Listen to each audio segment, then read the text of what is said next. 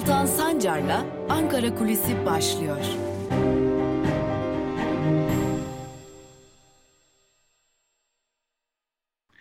Merhabalar sevgili Özgürüz Radyo dinleyicileri ve Özgürüz Radyo'nun YouTube hesabının sevgili takipçileri. Haftanın ikinci günündeyiz. Artık adım adım e, yılın son gününe doğru yaklaşıyoruz. Hadi gelin 2021'de bizi neler bekliyor olabilir soruların cevaplarını aramaya devam edelim.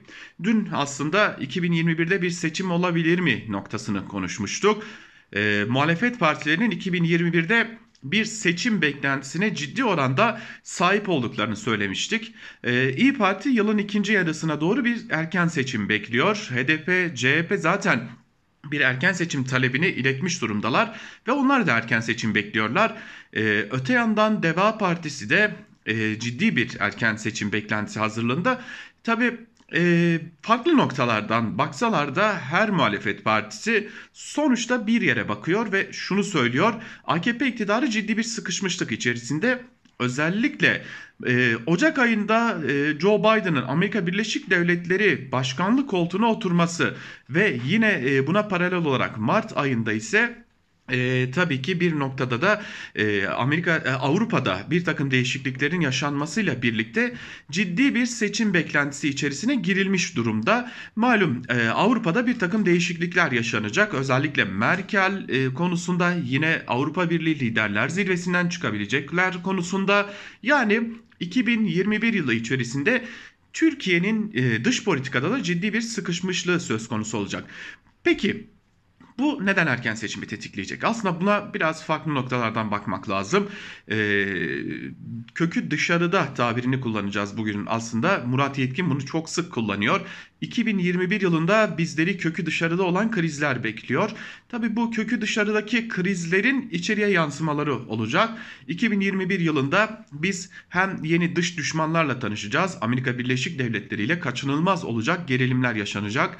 E, gerek e, 24 Nisan'da e, ortaya çıkacak açıklamalar gerek S-400'ler F-35'ler konusunda gerekse de Avrupa Birliği ile e, tabii ki bir de e, Doğu Akdeniz ve e, egemenlik alanları konusunda e, bunun bir de Libya, Suriye gibi sahaları olacak ki tüm bunlar bize 2021 yılı içerisinde ciddi kriz beklentilerinin olduğunu gösteriyor. Hali hazırda Türkiye ekonomisinin de kötü gidişatıyla birlikte e, özellikle muhalefet partileri Cumhurbaşkanı Erdoğan'ın AKP'nin çok ciddi bir şekilde e, yeni düşmanlar yaratma arayışına gireceğini belirtiyorlar ve bu yeni düşmanlar yaratma arayışının eğer bir çözüme ulaşmaması halinde de Türkiye'de siyaset sahnesinin 2021 yılı içerisinde çok daha fazla sertleşeceğinin altını çiziyorlar. Peki bu sertlik Türkiye'ye neler getirebilir? Aslında muhalefet partilerinin Türkiye'ye getireceği bu sertlik politikalarının Türkiye'ye getireceği şeyin e, bir bağlamda seçim olduğunu düşünüyorlar. Şimdi bahsettik, dün de konuştuk bunu. E, Türkiye'de bir noktada 2021'de bir seçim beklentisi var ve bunun e, en önemli noktalarından biri elbette ki bir seçim ekonomisi e, yaratılması bu seçim ekonomisi üzerinden de e, aslında Türkiye'nin e, Türkiye ekonomisinin e, özellikle de AKP tabanının konsolide edilmesi arayışı. Bir diğer yandan da bu sertlik de bu ekonomi noktasında eksik bırakılan noktaları tamamlamış olacak. Muhalefetin beklentileri böyle. Yani 2021 yılı için özellikle AKP'nin, AKP Genel Başkanı'nın, AKP yönetiminin sinir katsayılarının artacağı, söylem sertliğinin artacağı ve bu söylem sertliğiyle birlikte çok sayıda düşman yaratılacağının beklendiği bir yıl olması bekleniyor. Yani bir gün bir muhalefet partisi düşmanken bir diğer gün bir e, ülke bir e, düşman olarak belirlenecek ve buna dair açıklamalar gelecek. 2021 yılından bir diğer beklenti de bu. Tabi yani bunu toparlayacak olursak söylemekte fayda var ki 2021 yılı için Türkiye'de siyasi krizlerin e, yılı olabileceği beklentisi giderek artıyor. Sadece muhalefet partilerinden de değil Ankara'yı çok uzun yıllardır takip eden gazetecilerin de e, özellikle 2021 yılı için siyasi krizler yılı olması beklentisi fazlasıyla hakim. Örneğin az önce e, adını da verdik Murat Yetkin 2021 yılı için çok sayıda siyasi krizin Türkiye'de beklendiğini, çok sayıda gerginliğin beklendiğinin altını çiziyor.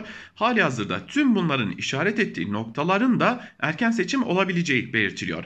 Tabi e, sık sık Adalet ve Kalkınma Partisi'nin yönetiminden e, şöylesi açıklamalar geliyor. Hayır 2023 yılı Türkiye'nin seçim tarihidir bundan ötesi düşünülemez deniliyor. Lakin Ankara'da AKP'liler de dahil olmak üzere hiç kimse 2021 yılı içerisinde seçimin gerçekleşmeyeceği ihtimalinin çok da gerçekçi olmadığını belirtiyor. Daha doğrusu şöyle söyleyelim hiç kimse seçimin 2023 yılına kalmasını beklemiyor. Fakat şu buradaki kilit nokta şu. Seçim yasası ve siyasi partiler kanunu nasıl çözülecek? Yani AKP kendi kazanacağı seçim ortamını nasıl yaratacak? Tabi bu konuda YSK'nın e, yeterince baskı altına alınmış olması yeterli görülmüyor. Bu noktada bir sistem değişikliği, bu noktada bir e, yöntem değişikliğine ihtiyaç duyuluyor. Yine dün bahsetmiştik gerek daraltılmış bölge gerek milletvekilleri dağılımının değiştirilmesi ve gerek e, ittifak barajları gerek e, seçim barajı gibi farklı farklı uygulamalarla AKP milletvekili sayısını artırmayı hedefliyor. Lakin tüm dönüp dolaşıp da tüm her şeyin tıkandığı nokta yine başkanlık sistemindeki %50 artı 1 oluyor ki bu noktadaki soru işaretleri AKP açısından devam ediyor. MHP'nin yerine başka bir ikame bulunabilir mi sorusu AKP açısından ciddi bir soru işareti. Eğer bu da gerçekleştirilebilirse AKP 2021 yılı içerisinde seçime gitmekten kaçınabilir. 2022 yılını bulabiliriz seçim için. Çünkü seçim yasası ve siyasi partiler kanununun yürürlüğe girmesi beklenir. Lakin AKP tüm bu arayışlarında bir çare bulamaz ise 2021 yılı içerisinde Türkiye'de seçimin kaçınılmaz olduğunu muhalefet partileri de belirtiyor. Kısaca artık yavaş yavaş yeni yıla doğru yaklaşırken 2020'yi noktalarken belirtmiş olalım ki 2021 2020'den de zor geçecek. Siyasi krizlerle seçimi konuştuğumuz, ekonomiyi konuştuğumuz sert bir yıl bizleri bekliyor olacak. 2021 yılında da e, muhalefet partileri bu konuda hemfikir görünüyor. Ee, belki yarın da bu konuda muhalefet partilerinin neler yapmayı düşündüklerini, çarelerini konuşuruz. Lakin şimdilik Özgürüz Radyo'da ve Özgürüz Radyo'nun YouTube hesabından yayınlanan Ankara Kulisi'ni noktalayalım. Yarın bir kez daha görüşebilmek umuduyla hoşçakalın.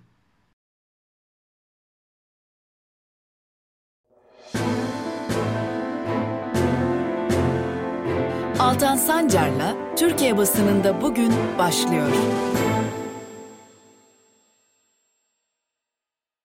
Günaydın sevgili Özgürüz Radyo dinleyicileri. Türkiye basınında bugün programında Özgürüz Radyo'dasınız. Artık yeni bir yıla doğru adım adım yaklaşıyoruz ve yılın sonuna doğru yaklaşırken Özgürüz Radyo'da Türkiye basınında bugün yani 29 Aralık 2020 günü Salı gününde hangi manşetler var ve günün öne çıkan yorumlarında neler var sorularına cevap bulmak üzere sizlerle birlikteyiz ve ilk gazetemiz Cumhuriyet gazetesi. Cumhuriyet gazetesinin bugünkü manşetinde işçiyi duymadınız bari vergi almayın sözleri yer alıyor ve şunlar kaydediliyor.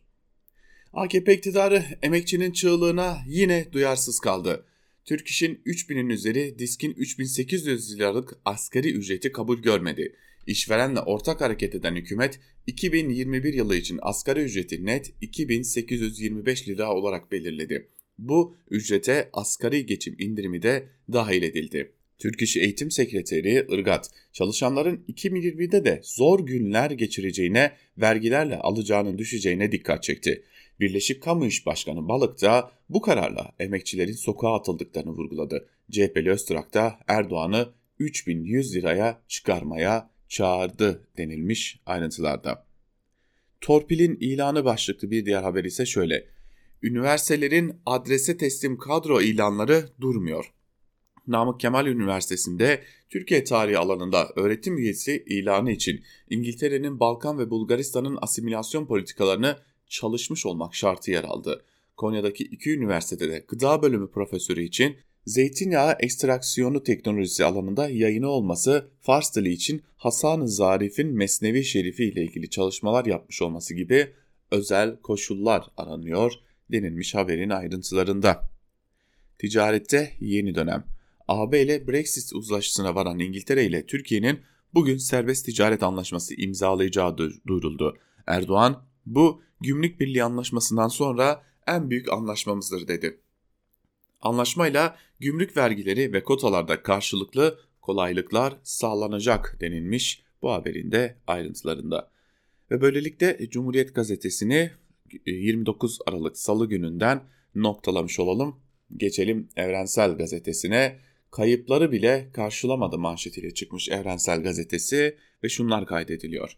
Asgari Ücret Tespit Komisyonu 2021'de geçerli olacak asgari ücreti dün yaptığı toplantıda belirledi. 2825 lira. Asgari ücret şimdilik Türk İş'in Kasım ayında e, 2517 lira olarak açıkladığı açlık sınırının biraz üstündeyken yoksulluk sınırının ise üçte biri oranında kaldı.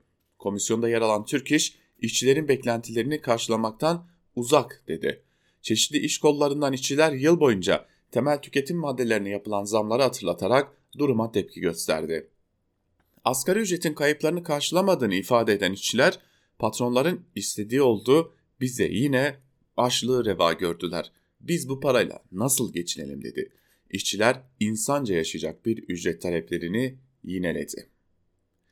Kime minnet duymalıyız başlıklı bir diğer haberi de sizlerle paylaşalım.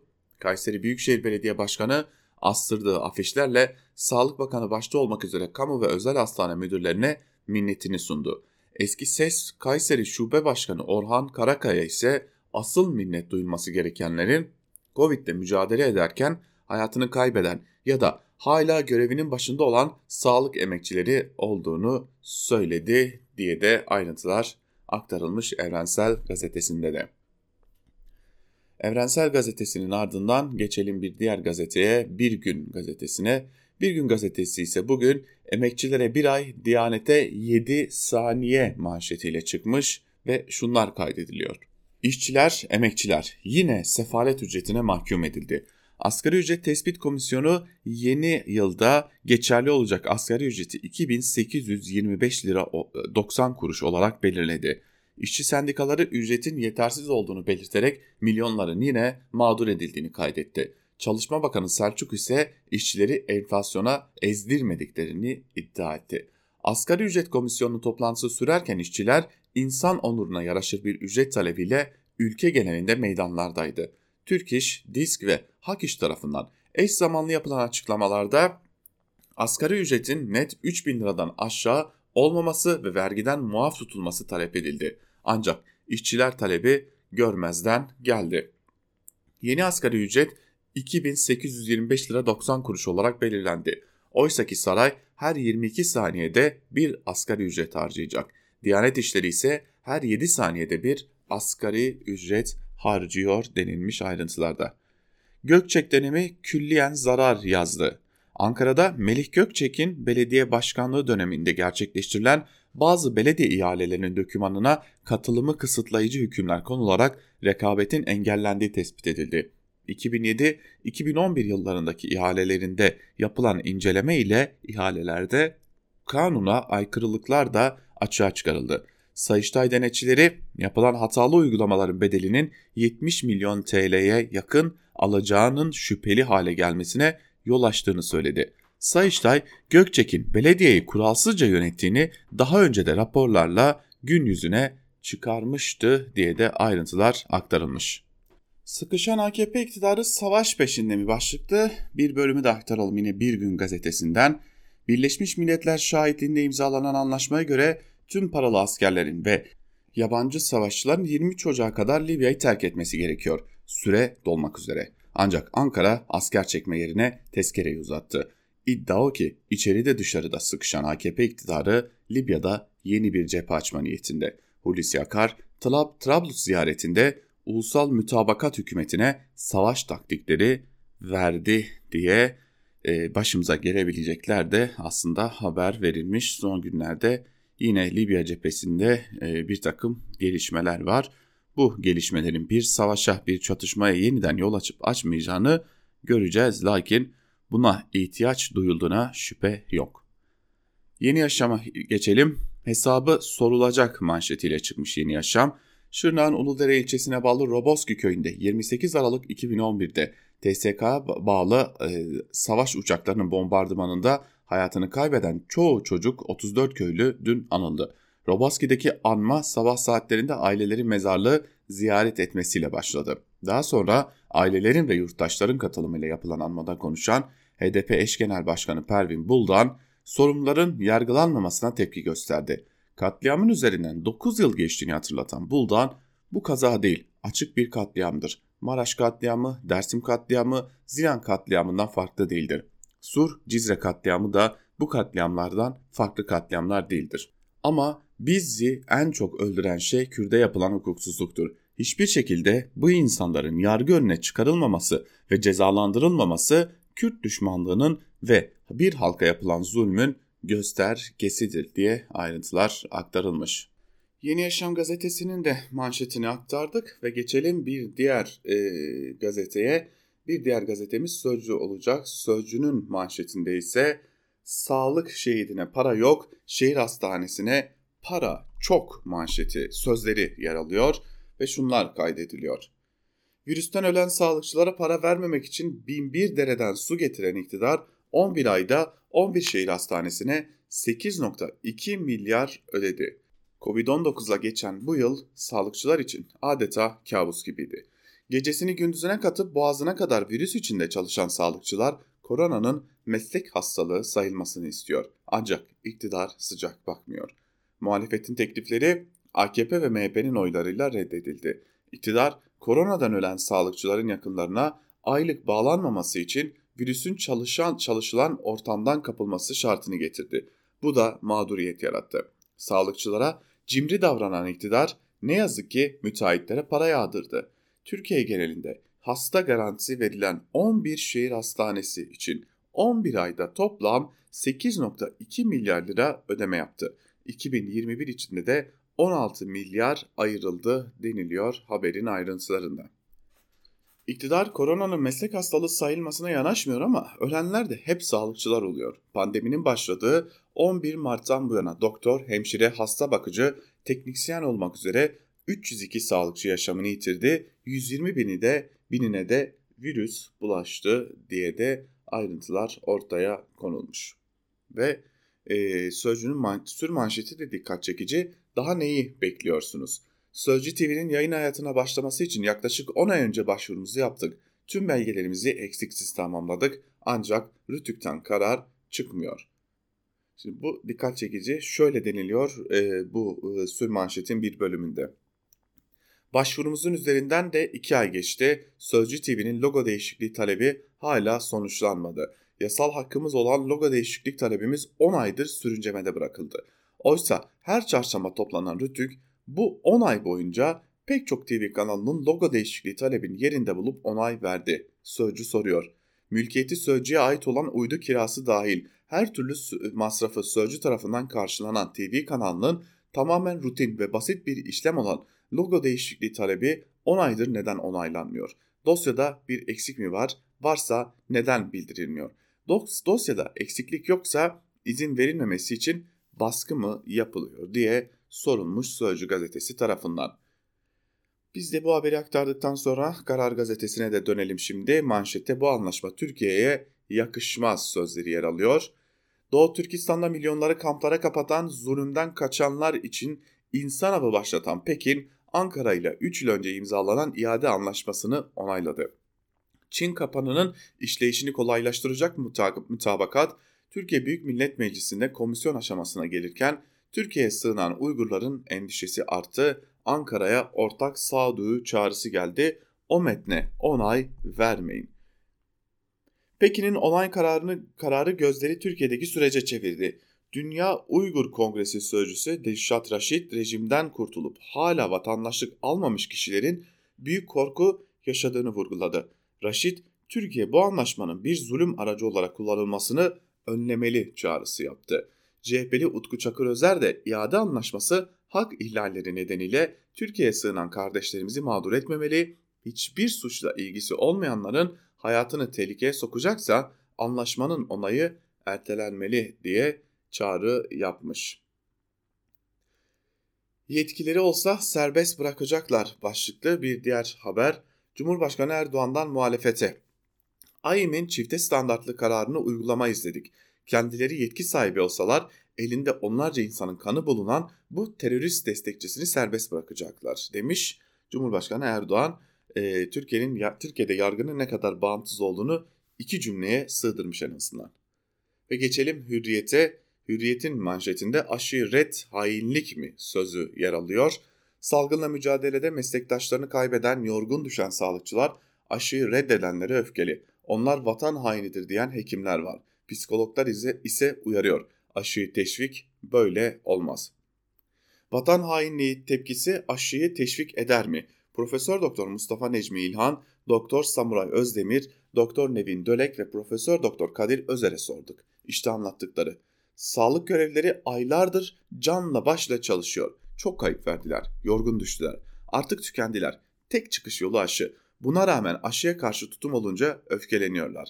Emeklerinin boşa gittiğini düşünüyorlar. Öfkenin nedeni bu. Ama aşıya teşvik böyle olmaz. Aşıyı reddeden vatan hainidir demek aşıya bakışı değiştirmez. İnsanlar aşıdan değil, yan etkilerinden korkuyor. Öfkeyle değil, sempatiyle yaklaşılmalı.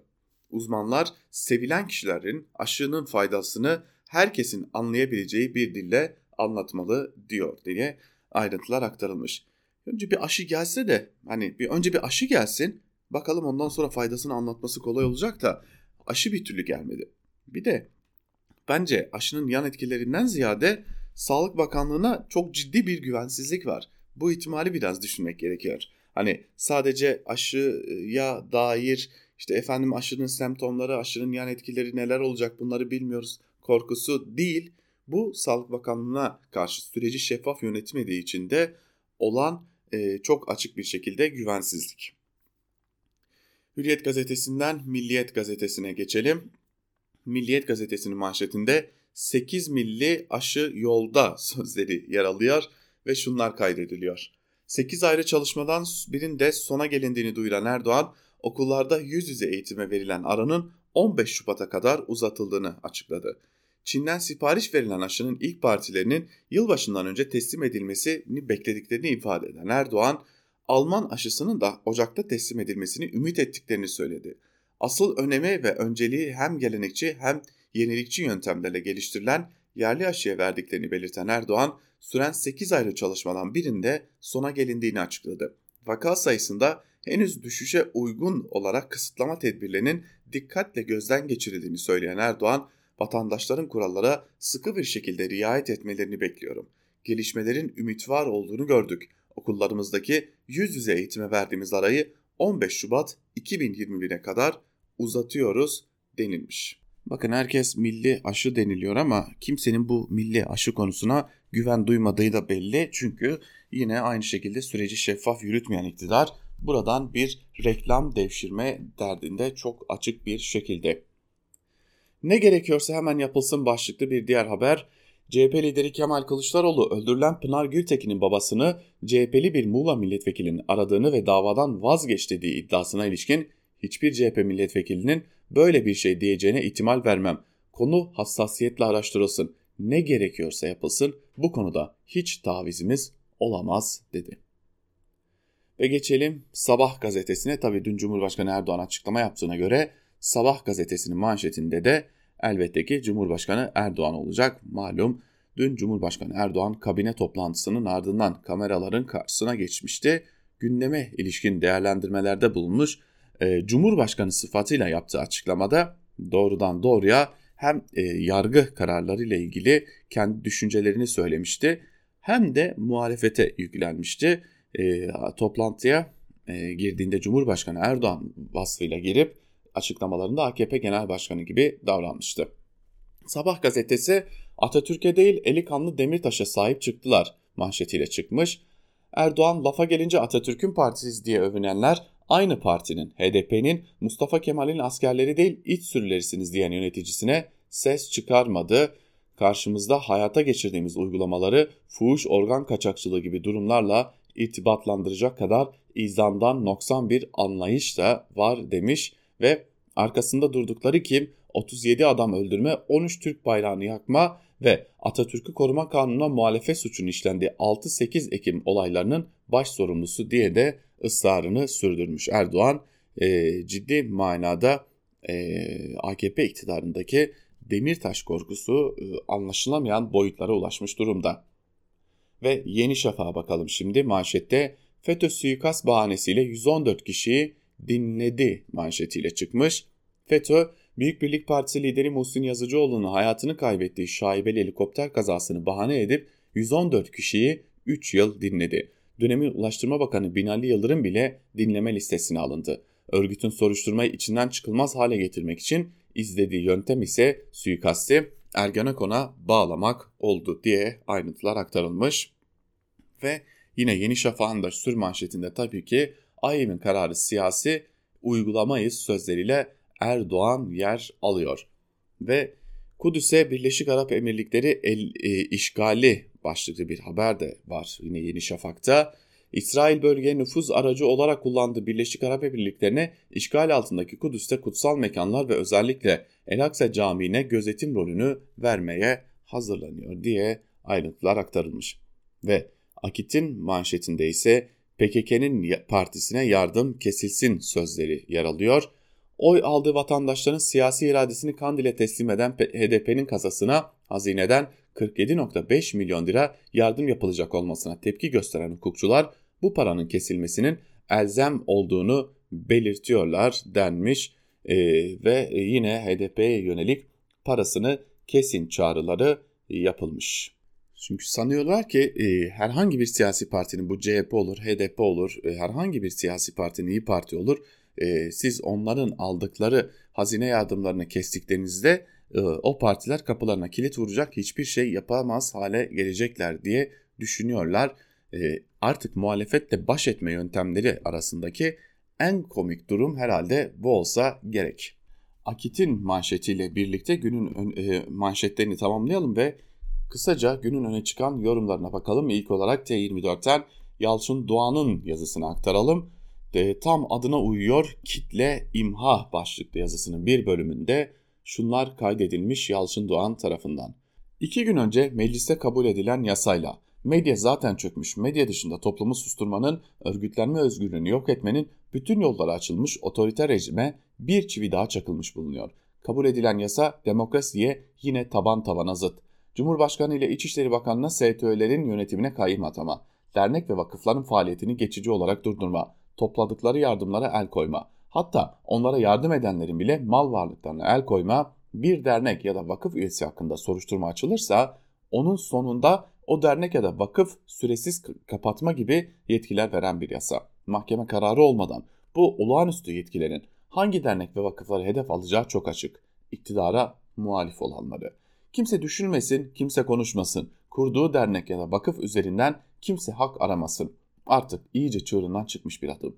Kimsenin sesinin soluğunun çıkmasına izin vermeyen ifade ve örgütlenme özgürlüğünün köküne kibrit suyu eken bu yasa anayasanın çeşitli maddelerine toptan aykırı. Eğer hala bir anayasa mahkemesi ve hukuk anlayışı varsa bu yasa bir an bile tereddüt etmeden iptal edilmeli. Bir an bile düşünmeden. AKP şimdi kabul edilen yasanın ilk işaretini 2020 yılının başında veriyor. O tarihte derneklerle ilgili düzenlemeler yapılıyor. Ona göre dernek yönetim ve denetim kurulu üyeliğine seçilenlerle birlikte dernek üyelerinin de kimlik bilgilerinin vali ve kaymakamlıklara bildirilmesi zorunluluğu getiriliyor. Bildirmeyene 500 lira para cezası öngörülüyor. Sana ne? Kim hangi derneğe ya da vakfa üye oluyor? Sana ne? Öyle değil. Otoriter rejimlerde hangi dernekte kim üye bunun izi sürülüyor. Türkçesi dernekler fişleniyor diye Yalçın Doğan yazısının bir bölümünde aktarmış. Bu konuya dair bir diğer yazı Evrensel Gazetesi'nden faşizme doğru bir adım daha başlıklı bir yazı ve bir bölümünde şunlar kaydediliyor. Faşizm tek seslilik düşkünüdür, tekelcidir, siyasal tekelcidir. Ekonomiye egemen olan kapitalist tekel hele çıkarları az tehlikeye girmeye görsün, geometrik olarak artan oranda siyasal tekele eğilimlidir. Siyasal alanda tekele ihtiyaç duyar. Sadece sermaye örgütlerini tanır örgütlendiğinde asla ve kat'a halkın etrafında toplanarak kendi çıkarlarını savunacağı ve mücadelesini vereceği örgütlere tahammülü yoktur. Ancak isteyenler yine de örgütlenebileceklerdir. İşçiler sendikalarda örgütlenebilirler örneğin ancak tek koşulla. Patronla birlikte yani patronların çıkarlarına uygun onların çıkarlarıyla uyumlu olarak. Yoksa yoksa beğenilmez. Olmaz denir. Ne yapılır peki? Örneğin kolayına kaçılıp tepki çekmesin diye kitle imha silahlarının yayılmasının önlenmesi denip STK denip bu beğenilmeyenlerin imhasına kapı açılır. Denenmiştir, yolu bulunmaktadır. Kayyım atanır, kitle örgütlerinin, sendikaların, odaların, birliklerin yönetimine olur biter. Üstelik kolayını bulanlar bir başka kolay daha bulup kuyruğuna eklemişlerdir. Birleşmiş Milletler Güvenlik Konseyi'nin kararlarında yer alan kişi ve kurumların terörist kapsamına sokulanların yani e, sokulanların yani mallarına el konulabilecek. Birleşmiş Milletler Güvenlik Kurulu matah şey değildir. Emperyalistlerin en belli başlılarından birleşmiştir. Topun ağzına koyacaklarını bilin ki halktandır. Ama BMGK'nin adı da kolayına getirilsin diye anılmaktadır. Bir de bazı aklı evveller çıkıp AKP yönetemez oldu diyor, bir yönetme krizinden söz ediyorlar. Güç ve destek kaybettiği ortada. Ancak bal gibi yönettiği, üstelik atmakta olduğu adımlarla zora dayanarak daha rahat yönetebilmek için uygun koşullar oluşturmaya çalıştığı da açık diyor ve en önemli tahlili sonda yapmış oluyor e, Mustafa Yalçıner. Yine Evrensel Gazetesi'nden bir yazı, iktidarın yeni yıl hediyesi dernek ve vakıfları zapturap altına alma yasası başlıklı bir yazı. İhsan Çaralan'ın yazısının da bir bölümünde şunlar kaydediliyor. Eğer iktidarın bu teklifi meclis gündemine getirmedeki amacı gerçekten kitle imha silahlarının finansmanını ve yayılmasını önlemek için elini rahatlatma olsaydı yasa tekniğini bilenlerin de açıkça söylediği gibi birkaç maddelik bir yasa teklifi getirip yasallaştırabilirdi. Üstelik de bu teklif tüm partilerin desteğiyle meclisten geçerdi. Ama AKP-MHP ittifakı bunu yapmak yerine dernek ve vakıfların faaliyetlerini tam denetimi alma amaçlı düzenlemeler yaptı. Tek adam yönetiminin son yıllarda kendisine tam biat etmeyen her odağı susturmayı, sindirmeyi amaçlayan iktidarda kalma stratejisi dikkate alındığında kitle imha silahlarının yayılması ve finansmanının önlenmesinin bir bahane olarak kullanıldığı tartışmasızdır. Çünkü tek adam yönetimi elinde çekiç olan gördüğü her şeyi çivi sanır. Sözünde olduğu gibi kendisine biat etmeyen her odağın susturulması, sindirilmesi gereken bir odak olarak görmektedir. Ki burada tek adam yönetiminin kimi dernek ve vakıflar altındaki örgütlenmeleri kendisine biat etmeyen birer muhalefet odağı olarak görmekte ve onların kendisine biat etmesini etmeyenlerin de başına gelecekleri yasaya koymuş bulunmaktadır. Tıpkı bir türlü kontrolü altına alamadığı baroları çoklu baro sistemiyle ele geçirip sindirmeyi amaçlaması, odaları benzer bir yöntemde arka bahçe yapmak ve etkisizleştirmek için hazırlıkları sürdürmesi gibi. Ya da muhalefetin elindeki yerel yönetimlere kayyım atayarak ekonomik ve yetki kuşatmasını alarak diz çöktürme yöntemlerini pervasız bir biçimde uygulamaya sokması gibi demiş İhsan Çaralan'da yazısının bir bölümünde. Ve artı gerçekten Celal Başlangıç ise biat etmeyene hayat hakkı yok başlıklı bir yazı kaleme alıyor ve yazının bir bölümünde de şunları kaydediyor. Saray görsel medyayı Rütük kanalıyla denetimi alırken Cumhurbaşkanlığı İletişim Başkanlığı'na bağlı basın ilan kurumu da evrensel bir gün Cumhuriyet gibi muhalif ya da bağımsız medyaya ilan kesme cezası vererek ekonomik olarak boğuyor. 2020'nin bitmesine birkaç gün kala sarayın talebiyle meclis hafta sonu bile çalışarak önümüzdeki yıl sivil toplum örgütlerine büyük bir saldırının yapılmasına olanak sağlayacak kitle imha silahlarının yayılmasının önlenmesi, önlenmesi hakkında kanunu apar topar çıkardı. Ne alakası var kitle imha silahları ile ilgili bir yasanın sivil toplum örgütleriyle demeyin. Saray imzalanan bir uluslararası sözleşmenin iç hukuktaki yükümlülüğünü yerine getirmek için meclisten bir yasa geçirirken araya parça koyup sivil toplum örgütlerinin yöneticilerini görevden alma, mallarını el koyma, yönetimlerine kayyım atama gibi maddeler ekledi. Cumhurbaşkanlığına ve İçişleri Bakanlığı'na verilen bu yetkilerle 2021 kitle imha silahları bahane edilerek sivil toplumu imha yılı olacak. Aynı zamanda 2021 yılı sosyal medyayı da imha yılı olacak. Bu yıl içerisinde sosyal medya platformlarına Türkiye'de temsilci bulundurmayı zorunlu kılan bir yasa çıkartılmıştı. Facebook, Twitter, Instagram, YouTube, Periscope gibi yaygın olarak kullanılan sosyal medya platformlarına temsilci atamadıkları için Kasım ayı başında 10'ar milyon lira ceza verildi. Yasa gereği Aralık ayında da temsilci atanmayan bu platformlara 30'ar milyon TL ikinci cezalar kesildi. 2021'in Ocak ayında da temsilci atamazlarsa bu platformların reklamları kesilecek. Eğer Mart-Nisan aylarında da bu şartı yerine getirmezlerse önce %50 ardından da %90 band daraltma cezası verilecek. Yani 2021 Mayıs'ına kadar eğer temsilcilik açmazlarsa Türkiye Cumhuriyeti yurttaşları için sosyal medyada sizlere ömür olacak.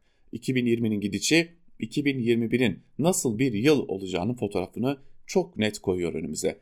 Saraya bağlı yargı kararlarıyla halkın haber alma ve bilgi edinme hakkı zaten ortadan kaldırılıyor.